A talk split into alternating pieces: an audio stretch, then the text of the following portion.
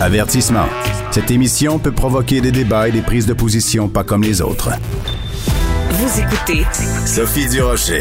Elle a développé une expertise reconnue partout dans le monde sur le sujet des manipulateurs, des pervers narcissiques. Elle a vendu des millions de livres. Elle est de passage à Montréal jusqu'au 7 mai pour nous parler de son ouvrage Les manipulateurs sont parmi nous, mais en version illustrée. Elle est au bout de la ligne, Isabelle Nazar-Aga, thérapeute cognitivo-comportementaliste française. Bonjour, Madame Nazar-Aga. Bonjour. Écoutez, vous aviez donc euh, écrit ce livre, Les manipulateurs sont parmi nous, euh, qui a beaucoup fait parler, qui a touché beaucoup de gens, qui s'est vendu à des centaines de milliers d'exemplaires. Pourquoi en faire aujourd'hui une version illustrée? Qu'est-ce que les illustrations apportent de plus à ce livre qui est maintenant un classique? Alors, c'est un petit livre. L'original fait quasi 300 pages. Celui-ci est le tiers permet aux personnes qui n'ont pas le temps de lire ou qui n'ont pas l'habitude de lire de pouvoir justement avoir accès à l'essentiel de l'explication concernant la, euh, le repérage de ces personnalités narcissiques qui nous entourent malheureusement dans la sphère privée, dans la sphère euh, professionnelle aussi, mais euh, le fait que ce soit illustré a permis d'éliminer par rapport euh, au livre d'origine tous les témoignages et les hmm. exemples qui peuvent être un peu plus longs à euh, décrire et ne se fait que par la vision de quelques sketchs, on va dire ça ainsi, entre deux ou trois personnages que j'ai fait illustrer. Donc c'est un moyen d'avoir accès à ces informations, à apprendre comment ça fonctionne, euh, ces gens-là, et comment s'en défaire, euh, mais de façon plus directe, plus rapide. Euh, ça s'adresse également aux jeunes de 15 ans, qui ne lisent de moins en moins, hein, ou alors ils, sont sur, sur leur tablette, sur leur téléphone. Et donc, c'est un format, c'est un format d'un gros téléphone aussi. Voilà, c'est bien, c'est bien comme ça, ça se tient dans la main comme on tiendrait un téléphone.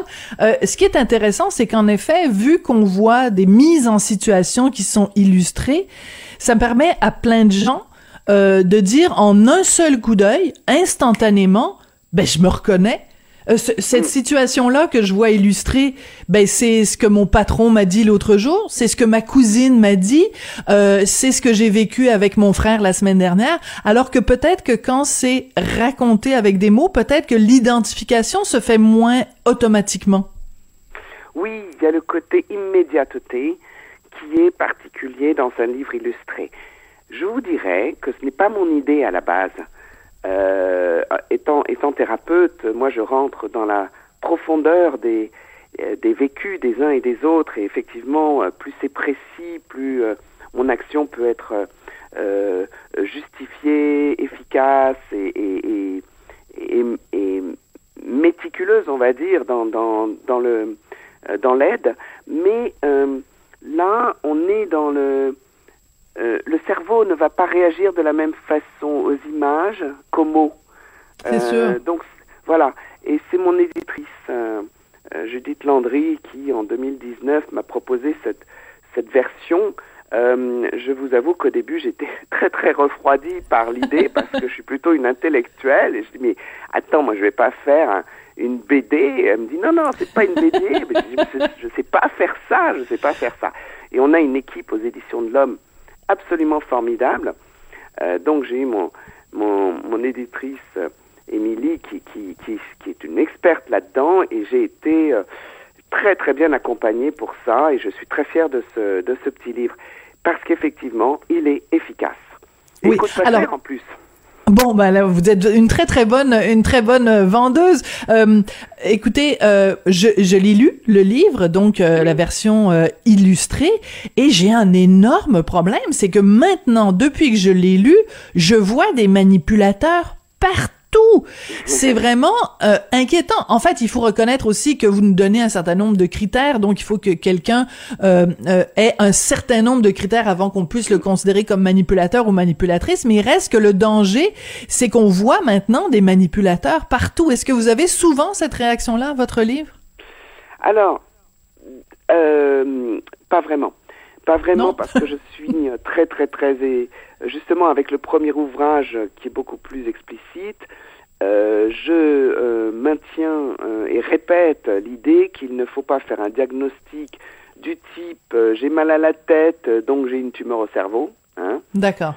Mais parfois on a une tumeur au cerveau et on a très mal à la tête donc ça fait ce qui marche dans un sens marche pas dans l'autre. C'est-à-dire que vous, moi, mon père, ma mère, mon frère, ma sœur peuvent me culpabiliser parce que nous sommes nous faisons partie de la même famille.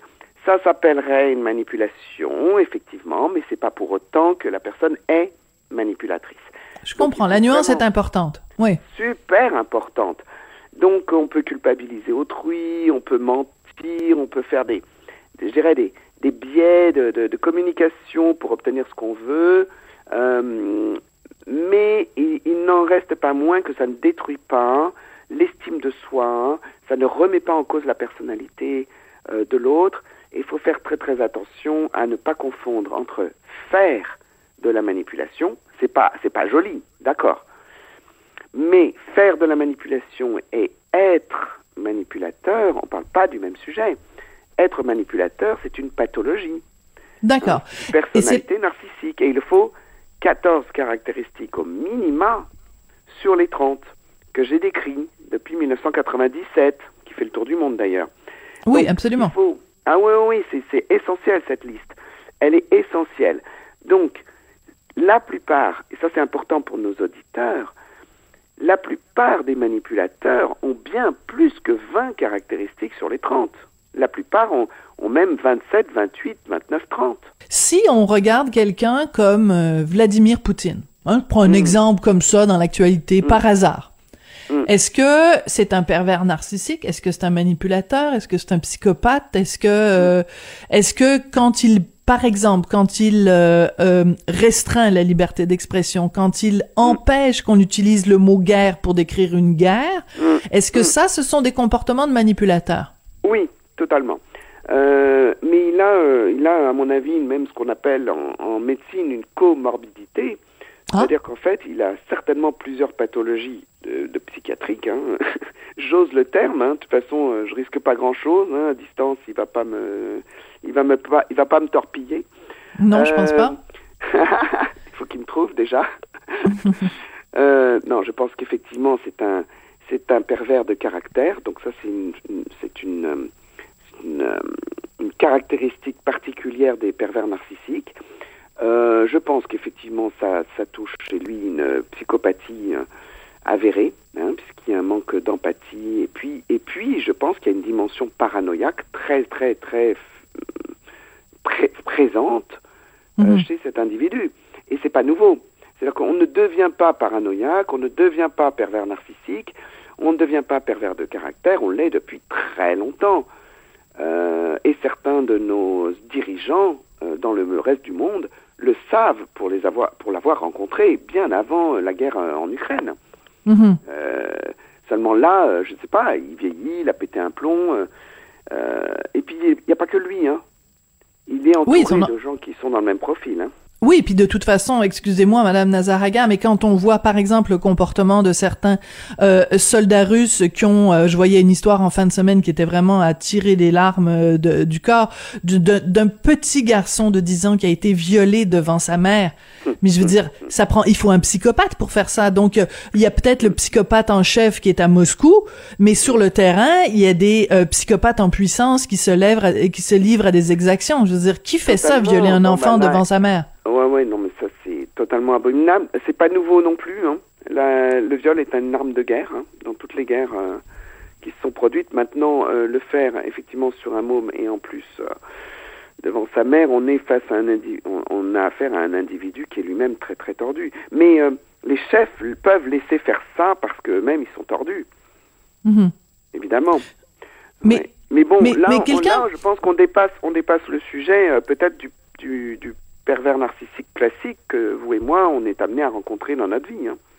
Oui, mais c'est ça. Mais oui, mais après, après, on peut partir de, de, du personnage de Poutine et en fait voir des petits Poutines autour autour de nous aussi. Euh, et c'est là que votre livre est, est extrêmement intéressant, c'est qu'il y a toute une partie qui est euh, sur se donner le pouvoir, c'est-à-dire reprendre le pouvoir face à quelqu'un qui est manipulateur. Donc vous nous donnez même des, des exercices, des phrases clés qu'on peut qu'on peut apprendre pour euh, les ressortir quand quelqu'un, un manipulateur, essaye justement de, nous dénigrer, de nous, de miner notre confiance euh, en nous.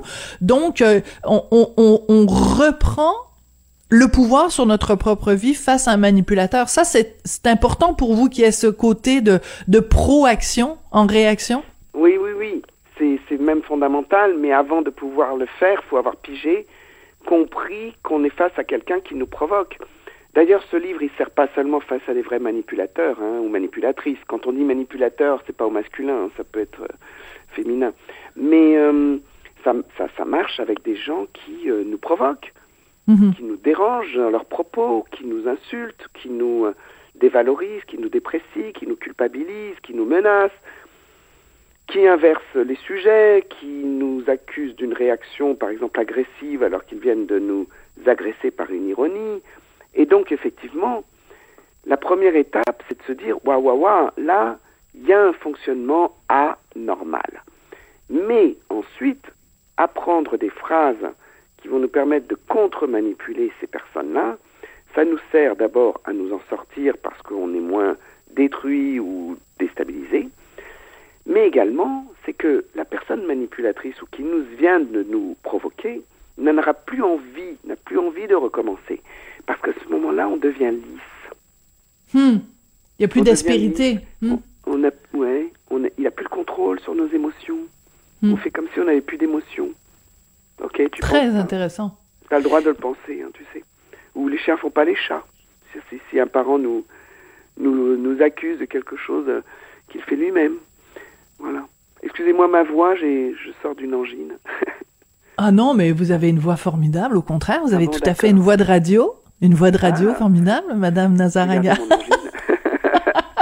c'est ça, vous devriez en avoir euh, en avoir plus souvent. Écoutez, c'est absolument passionnant, donc j'encourage tout le monde à, à se procurer euh, ce livre-là dans la version euh, illustrée. J'aime beaucoup l'idée, en effet, que ça peut être une façon euh, d'intéresser euh, des jeunes peut-être qui lisent moins ou des gens qui sont moins portés vers la lecture. Et les illustrations sont vraiment absolument charmantes. C'est Madame Lambda. Oui. C'est son c'est son vrai nom, son nom de famille, c'est Lambda. Ah, c'est Sophie, Sophie Lambda. Elle est, ouais. c'est une jeune, hein, elle a 26 oui. ans. Hein. Elle est talentueuse, ah elle est de Nantes en France. Ben, on salue les gens euh, de Nantes. Merci beaucoup, Isabelle Nazaraga, d'être venue nous parler euh, aujourd'hui de ce livre-là qui sort donc euh, en version illustrée, les éditions de l'Homme. On salue nos collègues aussi. Merci beaucoup. Ça a été un plaisir de vous parler. Puis je rappelle que vous êtes au Québec jusqu'au 7 mai pour parler de ce livre. Merci. Merci beaucoup. Ça a été drôlement intéressant et c'est là-dessus que se termine l'émission. Merci à Jean-François Paquet à la réalisation, à la mise en onde. Merci aussi à Florence Lamoureux qui a fait la recherche pour euh, toute l'émission. Merci à vous d'être là. Merci d'avoir choisi Cube Radio et euh, ben, j'espère que je vous manipulerai pas en disant euh, écoutez-moi donc demain. à demain.